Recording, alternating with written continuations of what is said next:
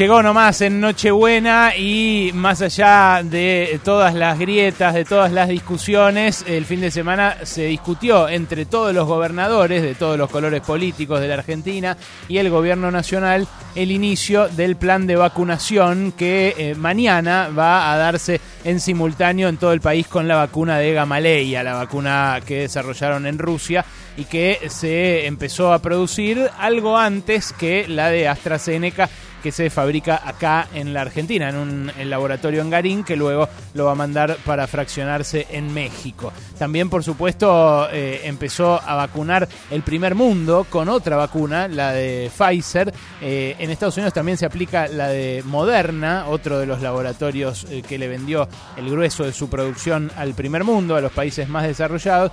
Pero acá empezó con la llegada, antes incluso de la llegada de la vacuna de Gamaleya, eh, un nuevo deporte eh, en la Argentina que es el sembrar dudas sobre esta vacuna, en especial eh, a partir de su origen, a partir de su origen ruso.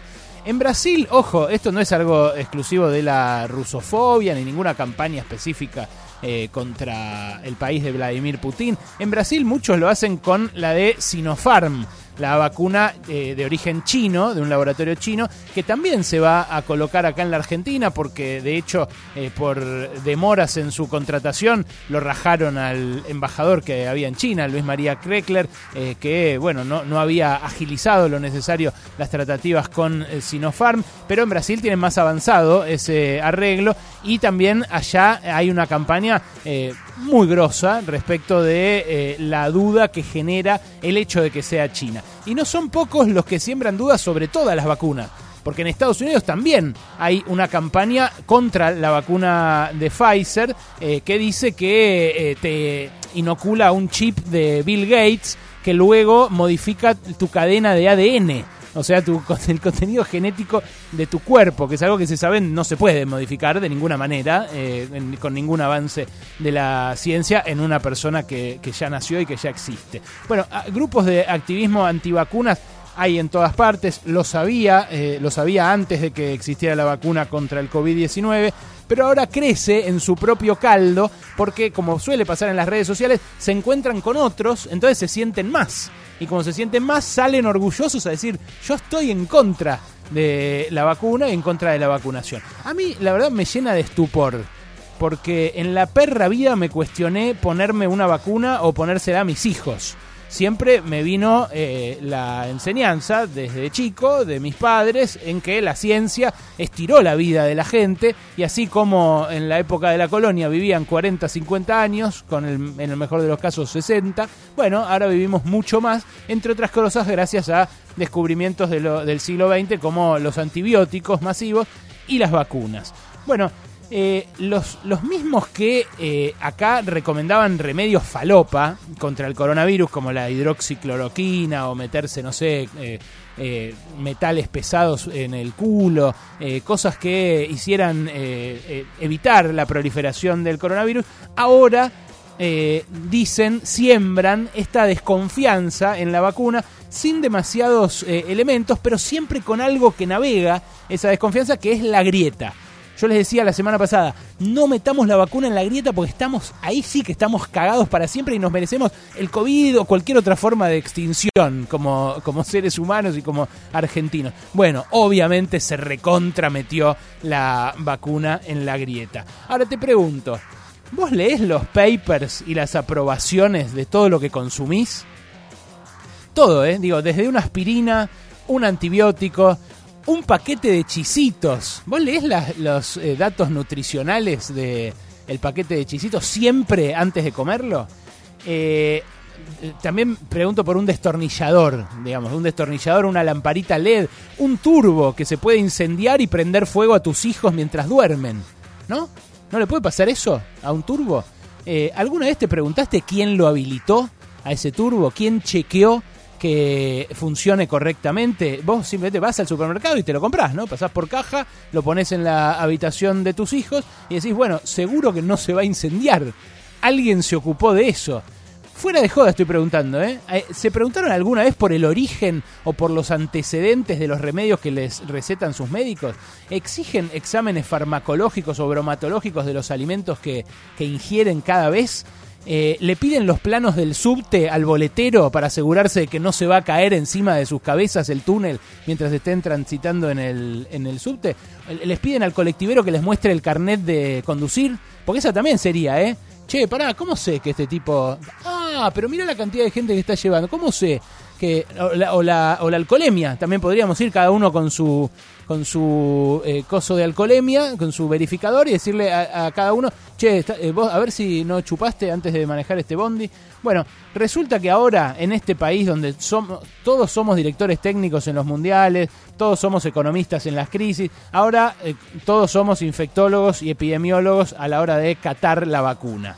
Y es cierto que puede generar incertidumbre o, una incertidumbre mayor a la normal, una vacuna que se desarrolla en nueve meses y no en cinco años, como suelen desarrollarse las vacunas, pero entre otras cosas, las vacunas tardan en desarrollarse cinco años porque no hay fondos para el desarrollo de vacunas, porque es demasiado riesgoso para los laboratorios que están acostumbrados a hacer guita con eh, analgésicos, con antiinflamatorios o con eh, psicotrópicos, eh, con psicofármacos, digamos, es mucho más riesgoso para ellos desarrollar una vacuna para enfermedades que muchas veces están erradicadas ya en el primer mundo y entonces solo afectan a ciudadanos de segunda que no tienen para pagar. En ese sálvese quien pague es que los laboratorios terminan eh, no haciendo la investigación y desarrollo que deberían hacer para erradicar otras enfermedades que matan muchísima gente por año, como la tuberculosis, por ejemplo. Y sin embargo no lo hacen. Bueno, en este caso lo hicieron, entre otras razones, porque esta fue una epidemia que afectó a todo el mundo y que golpeó con fuerza la economía del primer mundo, a donde al principio dijeron, eh, es una gripecita, como dijo acá al lado Bolsonaro. Las sociedades complejas como la nuestra, las sociedades occidentales, de las sociedades capitalistas, las sociedades también las que fueron socialistas eh, en otros momentos de la historia, pero básicamente las que tienen un entramado productivo más, eh, más tupido que el de una aldea medieval, bueno, los, nosotros que vivimos en estas sociedades modernas nos organizamos dividiéndonos el trabajo. Esto lo hizo notar muy correctamente uno que fue profesor mío, Eduardo Crespo, un economista muy grosso, en sus redes sociales cuando también absorto observó esta discusión. Eh, en la confianza que tenemos nosotros en eh, miles o millones de desconocidos se basa nuestra vida. Nuestra vida es la coordinación de eso, de la confianza que le tenemos eh, al trabajo de muchos otros, ¿no? Bueno, y ahí se mete también, más que la, además de la confianza, un Estado que fiscaliza esa eh, confianza y que en definitiva dice, bueno, esto pasa, esto no pasa. Es el mismo Estado que verifica que anden o no los eh, ascensores, el mismo Estado que hace la BTV de los vehículos, el mismo Estado que, regido por algún color político o por otro en otro momento, nos permite seguir viviendo, seguir viviendo confiando en los demás. Bueno, esa confianza es lo que busca atacar ahora este nuevo virus de eh, los sembradores de dudas, los que, bueno, ponen en tapa de todos los diarios todo el tiempo cualquier traducción distinta que haya de una declaración de Vladimir Putin, cualquier duda que se genere en torno a eh, la cantidad de integrantes de un estudio eh, de, toxicología o de, o en este caso de de efectos adversos de una vacuna eh, y que de esa manera dejan flotando la idea de que, bueno, yo soy alérgico, entonces por las dudas no me la pongo. Las vacunas funcionan en la medida que el grueso de las poblaciones se, se las ponen. Eh, muchas vacunas generan efectos adversos inmediatos, como por ejemplo tener fiebre, eh, tener, estar un día medio tirado, que te duele la cabeza o ese tipo de cosas.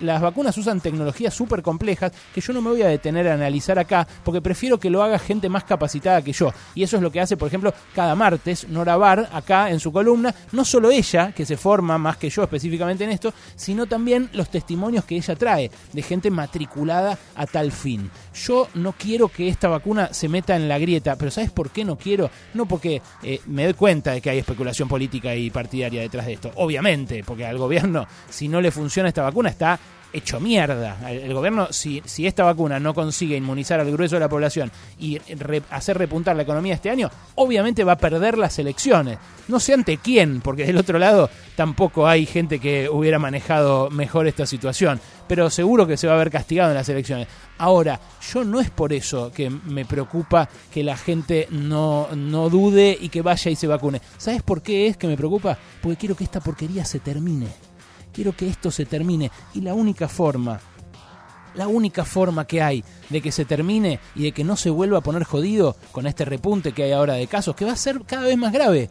Va a ser obviamente cada vez más grave hasta que justamente se termine con la inmunización, eh, sea con la vacuna que sea. Yo lo que quiero es que si hay dudas sean eh, eh, planteadas estrictamente por científicos y que sí, por supuesto, se puede preguntar cualquier cosa y los periodistas nos cansamos de preguntarlo. De hecho, la tuvimos 25 minutos desde Rusia a Carla Bisotti preguntándole por los pormenores de ese estudio que llevaron adelante las inspectoras del ANMAT en el Instituto Gamaleya en Moscú. Claro que queremos saber, claro que es el rol del periodismo preguntar, pero sembrar dudas como si fuéramos solamente eh, divulgadores de fake news en YouTube, me parece que no es nuestro trabajo.